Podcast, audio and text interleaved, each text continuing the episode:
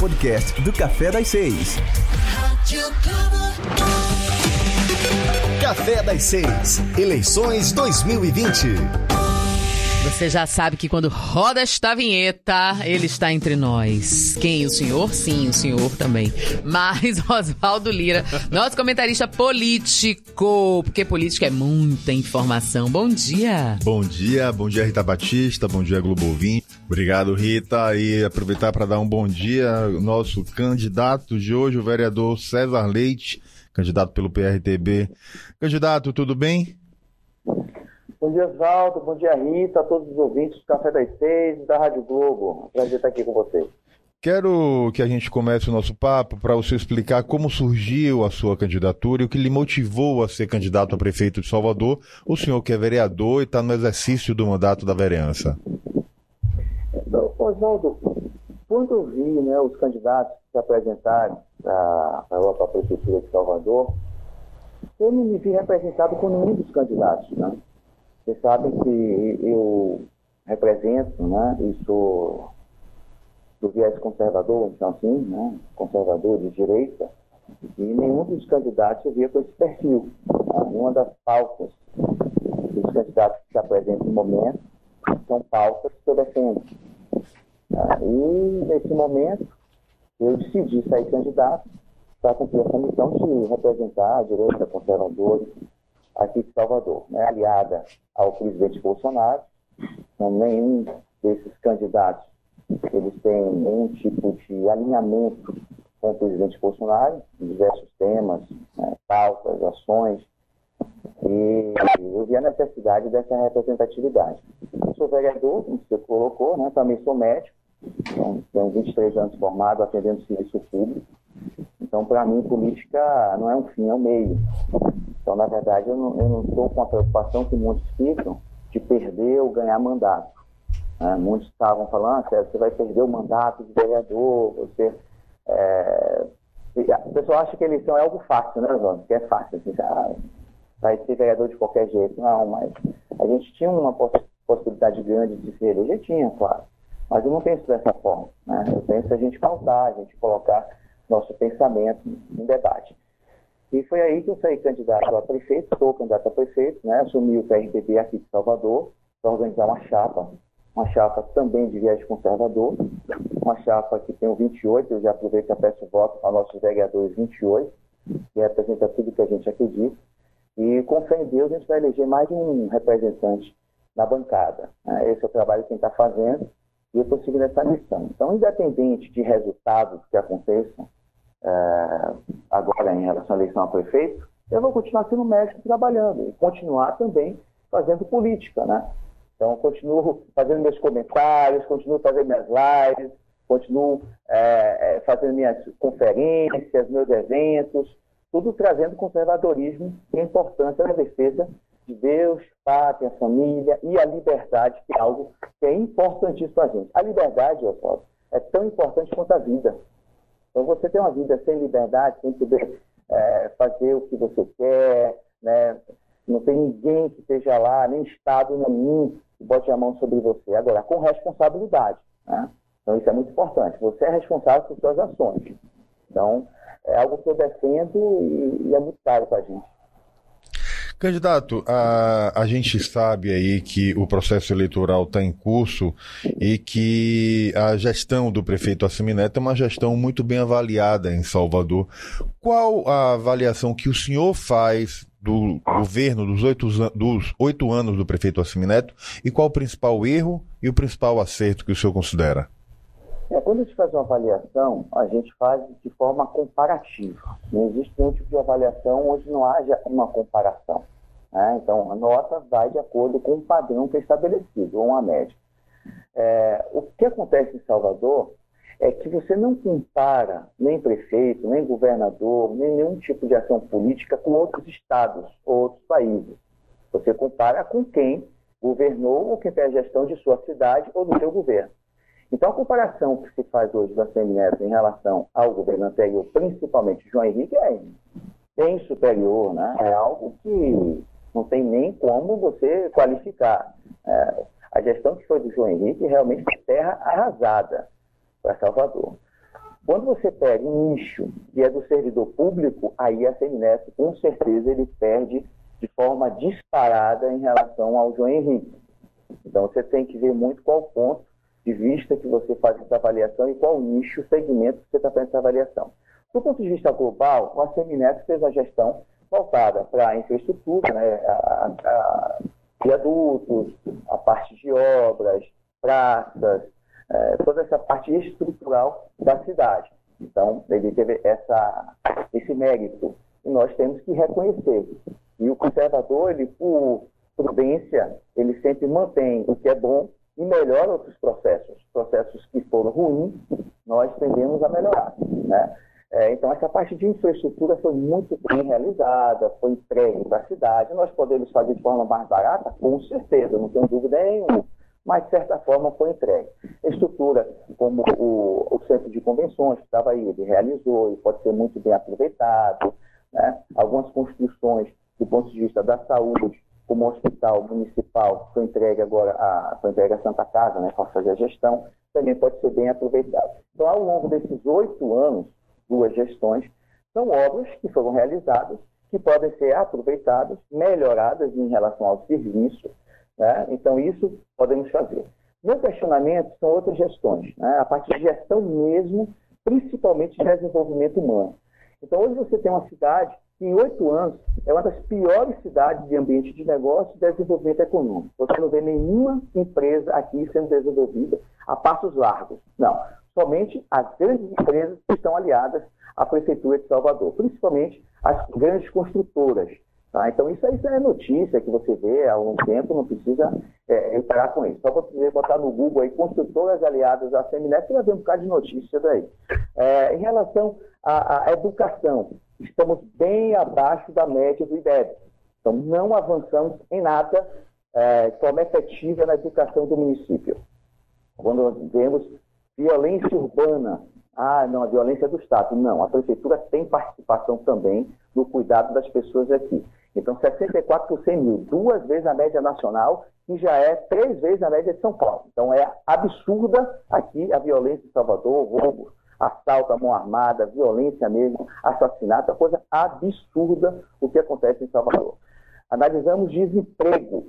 Não foi só pandemia. Eu venho falando isso há muito tempo. Nesses oito anos, Salvador sempre foi capital ou vice-capital, sempre permeou ali naquela posição é, do desemprego. Salvador não gera é, é, emprego, não gera nenhum tipo de ocupação. Por quê? Porque as taxas são exageradas, indústrias da multa, os impostos são altíssimos, o IPTU mais do que dobrou aqui. E olha que o IPTU é a terceira arrecadação do município, mas mais do que dobrou aqui o IPTU. Então as pessoas acabam empobrecendo. Você tem uma cidade hoje com 25% abaixo da linha da pobreza. 25% da cidade de Salvador está abaixo da linha da pobreza, algo inédito. Isso foi com a gestão há oito anos do Semineto. Então você vê uma prefeitura que arrecada muito, uma prefeitura rica, daí que fez as obras, né? uma prefeitura que emprega, ou seja, muitas pessoas dentro da prefeitura, o custo-benefício disso, isso é altíssimo, em contrapartida, uma cidade empobrecida. Uma cidade que não tem desenvolvimento econômico, não tem melhoria da educação, a saúde, por mais que ele construa essas uh, unidades de saúde que vem sendo apresentadas com o governo do Estado, ele não consegue ofertar um serviço e o importante é a oferta do serviço e não a construção da obra. Tá? Então, é Deixa por isso que eu questiono a gestão. Muita, por exemplo, em relação à segurança pública, existe dinheiro federal que pode ser trazido para Salvador. Bastava, bastava ele ter o fundo, o Conselho e o Plano Municipal de Segurança Pública. O Senasp, via SUSP, pode entregar dinheiro, mas nunca entregou. Outras secretarias também poderiam pegar dinheiro é, do governo federal, porque acaba que Brasília recebe muito mais dinheiro de Salvador do que devolve. Então, que gestão é essa que não consegue fazer captação de recurso federal? Então, a gente precisa sim chegar em Brasília e olha, nós temos a nossa participação de recolhimento de impostos, precisamos de dinheiro à cidade. Essa história de dizer que a cidade de Salvador vai andar com as próprias pernas, eu não sabia que ele ia quebrar as pernas das pessoas que moram aqui. Então foi isso que aconteceu. O Assemineto, ele quebrou as pernas das pessoas que empreendem, das pessoas que produzem, das pessoas que estavam empregadas, em benefício da prefeitura. Então, é esse, essa gestão que eu questiono, Oswaldo, não a gestão de construção de ruas, de praças e de viadutos. Ah, aproveitando esse gancho da geração de emprego e renda, a Bahia é o estado brasileiro hoje com maior número de desempregados, com a taxa de 17,3%, de acordo com dados do IBGE, e Salvador chega a ter 17,7% da população sem trabalho, com maior número entre as capitais brasileiras. Passada essa fase mais crítica da pandemia, o que o senhor pretende fazer caso seja eleito prefeito para gerar mais emprego e renda na cidade? É, eu sempre cito esse fato, Zó, que é muito importante. É, Segunda Guerra Mundial, né? Não tem nada pior do que se sair de uma Segunda Guerra Mundial. Tá? Bomba na cabeça, destruição total, nada na rua. Verdade? Alemanha e Japão totalmente destruídas. Retração de PIB de 65%, não é o que a gente está aqui na pandemia. É 65% de retração econômica. O que a Alemanha e o Japão fizeram para reerguer rapidamente seus países? Apenas desregulamentaram, reduziram as regras em relação ao empresariado, não engessaram, né? É, tornaram os processos muito mais ágeis e hoje a gente tem informática que é muito fácil de se fazer isso e a pandemia mostrou que é possível fazer isso.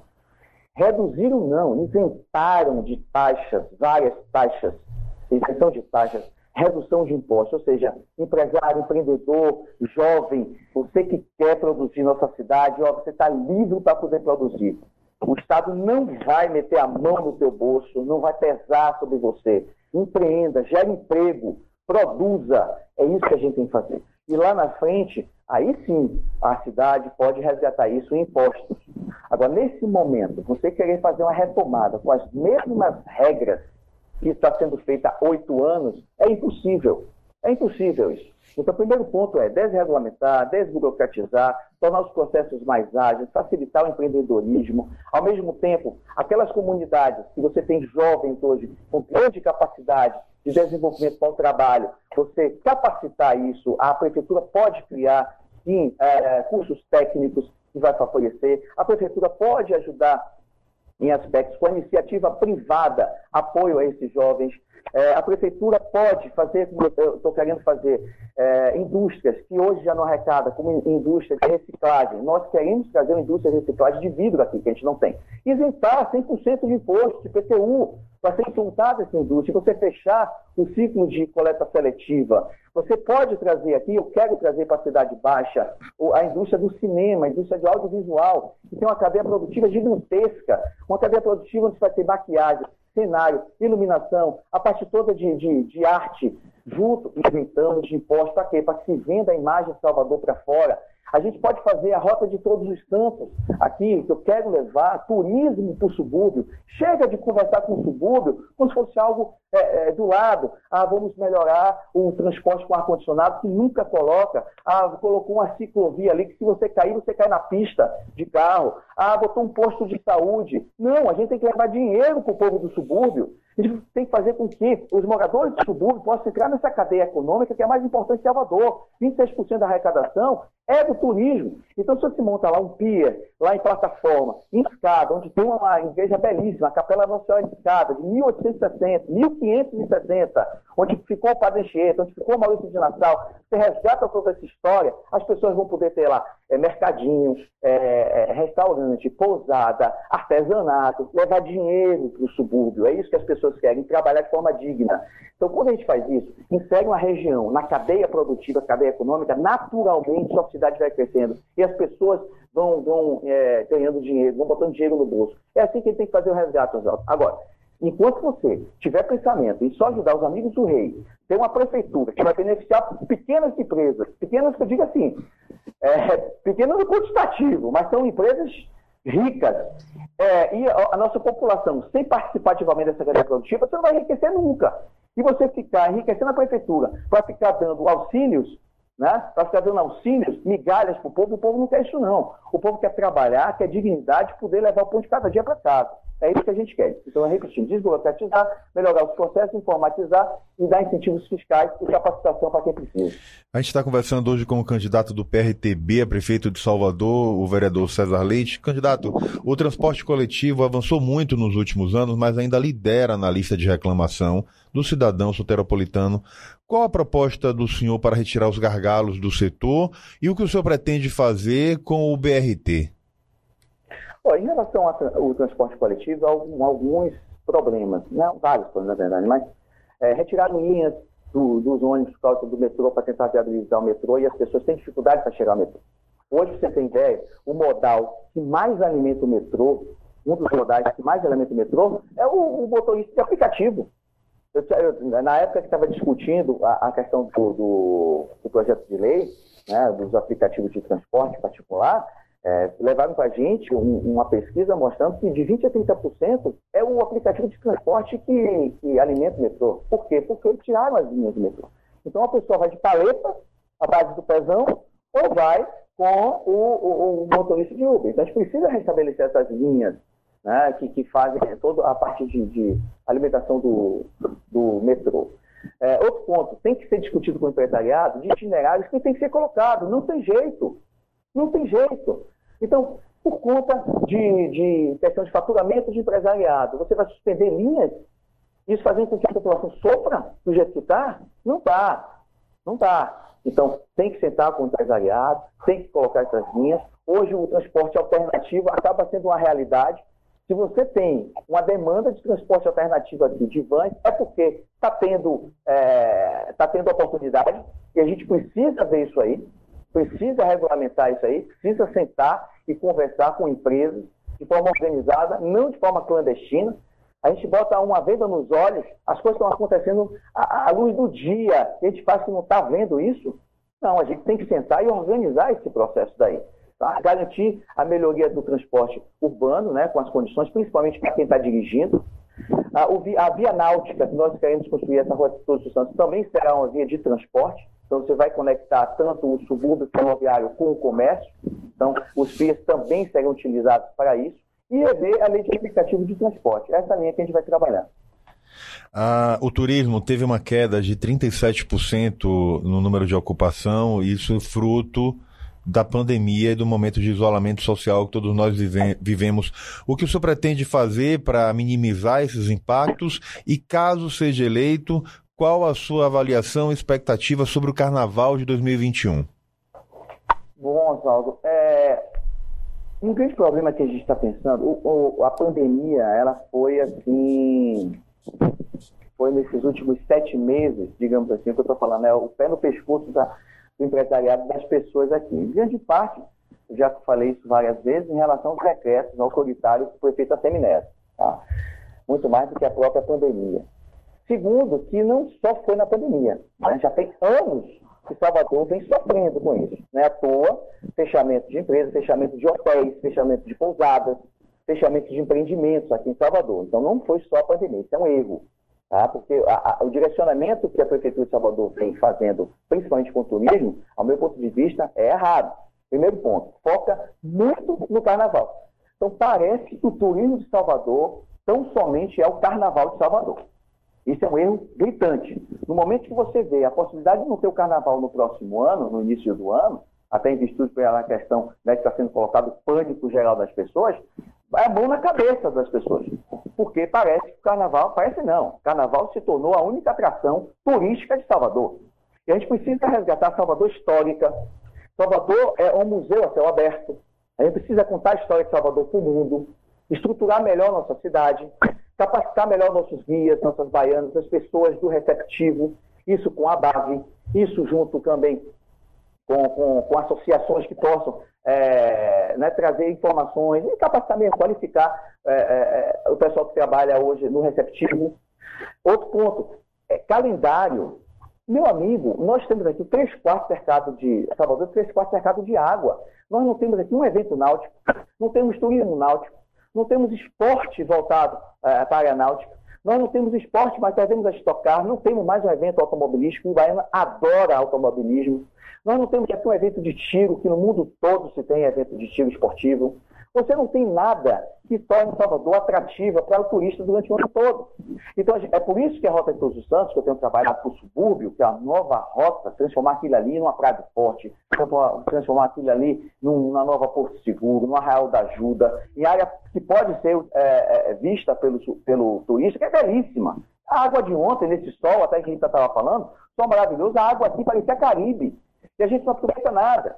Então a gente precisa transformar Salvador turística para o ano todo, contando a história de Salvador, né, fazendo com que é, a, a, praia seja a, a, forma mais acessível, é, tu, eventos, tanto da parte esportiva, quanto evento é, da parte de, de negócios, quanto evento religioso também. É, o, é, o, o, turismo religioso tem que ser aproveitado aqui em Salvador.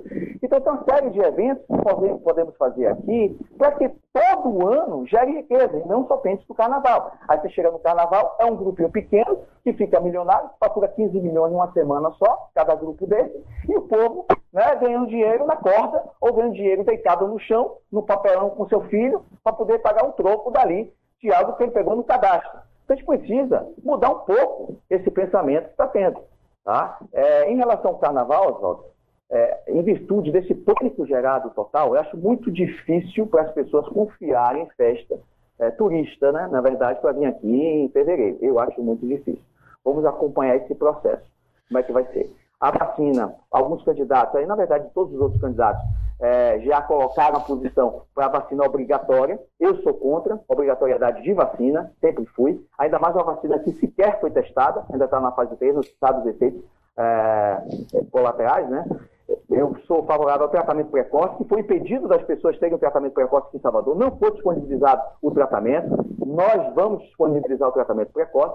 Agora, o carnaval, para mim, acho muito difícil fazer agora em fevereiro. Pode dar uma alternativa para o segundo semestre. Aí podemos sim fazer um evento, algo que pode ser inovador em Salvador, lá para outubro, né, resgatar uma festa nessa época daí, para que as pessoas é, comecem a retornar né, aquele momento de alegria também, com, com o empresariado também gerando riqueza.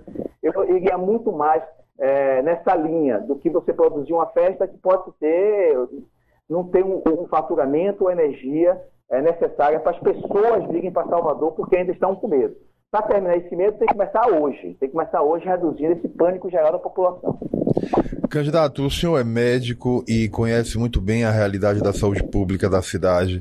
Há muita dificuldade para se marcar uma consulta médica hoje em Salvador. Como o senhor avalia a saúde e como retirar os gargalos do setor? É, o grande principal problema hoje é a oferta né, do atendimento. Então você vai perguntar para qualquer pessoa, inclusive tem, um, tem um, uma pesquisa que foi feita mostrando que 60% ou 70%, eu não lembro é, do percentual, que o maior problema é saúde. Depois vem segurança, depois vem outro processo. Para você ter ideia, não aparece nem educação, cara. Eu, eu, fico muito preocupado com isso, quando as pessoas não entendem que a educação é um problema que a gente precisa melhorar. Parece que existe uma aceitabilidade assim, geral. Não, a educação não vai melhorar mesmo, não, deixa como está, gente. Não pode. Eu fico preocupado quando vejo essas pesquisas. Então, saúde é o principal problema hoje apontado pelas pessoas de Salvador, a oferta é, da saúde. Então, para você reduzir fila, você tem que aumentar a, a, a oferta de especialidades. Então, vamos contratar mais médicos especialistas, principalmente convênios com a rede privada. A rede privada hoje está pronta para atender. Está pronta para atender. Né? Às vezes, o custo é muito menor você fazer a conceptualização isso da prestação de serviço do que você criar grandes estruturas públicas para poder ofertar o serviço.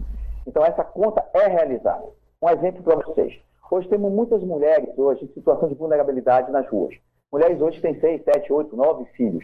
Né? E isso é um custo para ela, pessoal, é um custo para a sociedade, pessoal, porque nós precisamos dar uma assistência social para essas crianças, dar uma assistência social para essa família.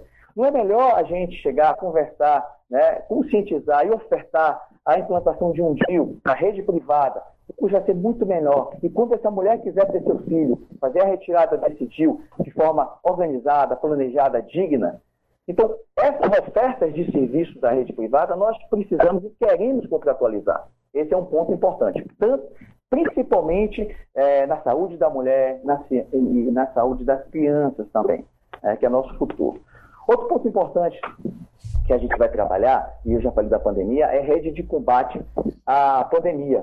Né? Então, a gente vai ofertar o tratamento precoce, vai fazer todo o treinamento, é, treinamento com os colegas médicos, com a doutora Raíssa, que já conversei com ela de por seguro, ela está disponibilizada já para isso também, que é importante dar segurança de saúde é, para as pessoas. Um centro de ferida, aqui 30% é diabético tem ferida. Eu sou angiologista, eu sou cirurgião vascular, então sei bem o que eu estou falando. E muitas dessas pessoas vão para as emergências, desesperadas, porque não conseguem um curativo, não conseguem uma avaliação, não conseguem um tratamento, um acompanhamento. Hoje, aqui no Estado, você só tem o SEDEBA, né, que faz essa parte de acompanhamento, já tem mais de 20 anos. Nós queremos montar um centro de feridas para as pessoas que têm diabetes, que têm feridas crônicas, para poder reduzir esse impacto é, nas emergências. Então, o centro de feridas está é, no nosso, nosso pensamento. É, os idosos, idosos acima de 70 anos, nós vamos mapear aqueles idosos que fazem uso contínuo de medicação, ou seja, todo mês toma aquela mesma medicação, nós vamos enviar para as casas. Então, remédio em sua casa. Por quê? Para evitar que esse é, idoso ele complique e vá parar na emergência. Porque tem problema de transporte, de acessibilidade, é, para pegar medicação. Então, a gente precisa cuidar melhor em relação aos idosos. E a informatização, né, que aí você vai permitir, inclusive, consultas online é, das pessoas. Então, precisamos informatizar, precisamos dar mais ofertas de serviço para a população, contratualização com a iniciativa privada, projetos específicos, como esse que eu te falei, da é, colocação do DIL, e é, o SAMU também é importante, a gente requalificar o SAMU, ter mais viaturas trazidas pelo governo federal, treinar a equipe não só para a saúde mental, que a gente também vai trabalhar com saúde mental, porque está terrível a questão da saúde mental, e uh, a parte de obstetrícia também dentro do SAMU. Candidato, na, na avaliação do senhor, quando os alunos terão segurança para voltar às aulas presenciais por conta da pandemia e qual o impacto que isso terá no ano letivo 2020 e 2021. Faltando cinco minutos para finalizar a nossa entrevista. Não, impacto já tem, né?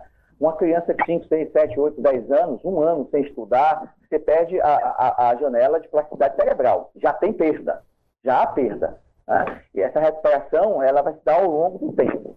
É, eu já fiz uma entrevista com vários infectologistas, Ricardo Zimmermann, e a gente já conversou isso. As escolas já deveriam ter voltado há muito tempo. Criança, ela não transmite como adulto. O fator zero não é na escola, ou seja, a escola não é o fator onde ela vai pegar o Covid, ela pega mais na casa do adulto. As crianças não complicam né?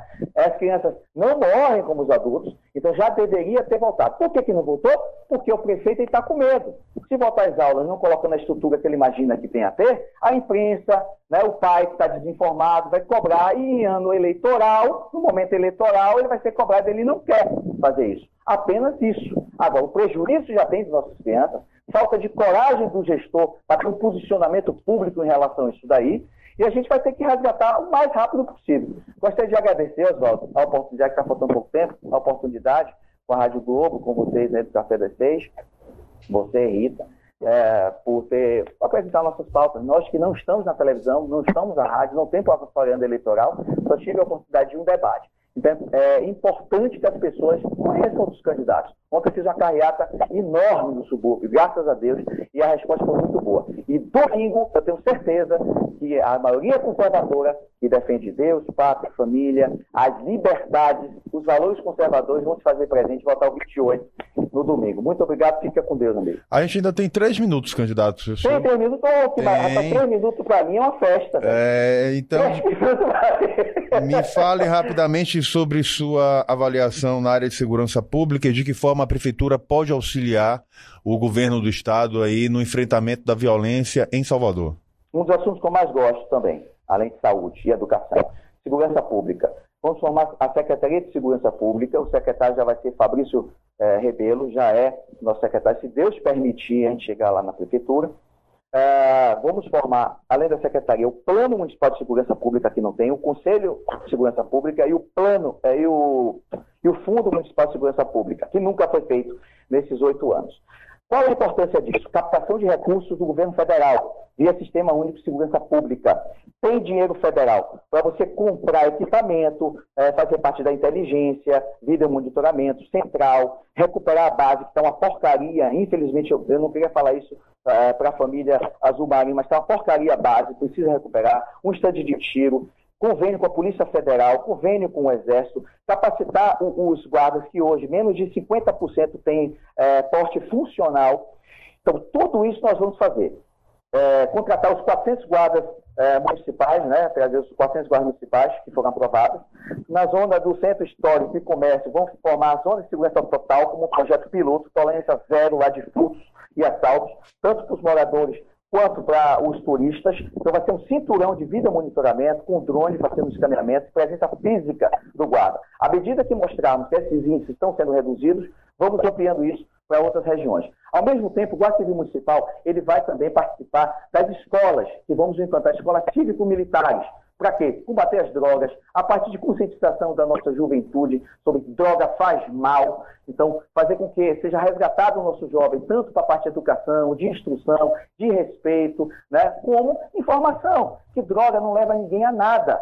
Então, precisamos mostrar isso para a juventude. E o Guarda Civil Municipal também vai participar é, desse projeto nas escolas. Ah. Então, a segurança pública é essa forma que nós vamos apoiar, trabalhando de forma integrada também com o governo estadual. Agora sim, para o senhor se despedir da gente aqui da Rádio Globo, quero que o senhor me diga se o senhor vai ser incluído aí no horário eleitoral gratuito que o presidente Jair Bolsonaro vai fazer a partir de hoje, através de lives aí de Brasília, para declarar apoio aos candidatos realmente que estão aí na, na conta dele para a eleição do próximo domingo esse é coisa que eu não tenho como te falar, Oswaldo, porque eu não sei né, o que, é que o presidente está traçando como estratégia. Eu posso dizer a você que o presidente foi eleito pela direita conservadora que combate o esquerdismo, o socialismo, o comunismo e quer uma cidade livre. Então, são essas pessoas que nós chamamos de, de maioria silenciosa, que é cristão, que é conservador, que quer uma cidade diferente, que eu conto com o voto no dia 15 de novembro, que vai votar 28. Então, a força do político vem do povo. Isso é muito importante. O que o presidente é, vai fazer de estratégia, estou aguardando. Se o presidente der apoio, maravilha. Né? Nós apoiamos o presidente. Eu apoio o presidente. Aliás, sou o único candidato que apoia o presidente. Né? É, se vier, maravilha. Mas se não puder vir por qualquer razão, nós já estamos em campo trabalhando para ocupar espaço. O espaço foi perdido né? das pessoas aqui que defendem Deus, pátria família, liberdade né, que defende o direito das pessoas a ter a, a, a, o seu espaço político aqui. Né? Foi retirado isso daí da gente. Então, se vier, amigo, excelente, maravilha, estou rezando. Se não vier, já estamos nas ruas trabalhando. Obrigado, candidato. Obrigado pela participação no programa Café das Seis, Rádio Globo, em Eu parceria com o portal Muita Informação. Podcasts Rádio Globo. Realização Grupo Lomes de Comunicação. Siga a gente nas nossas redes sociais e até o próximo podcast.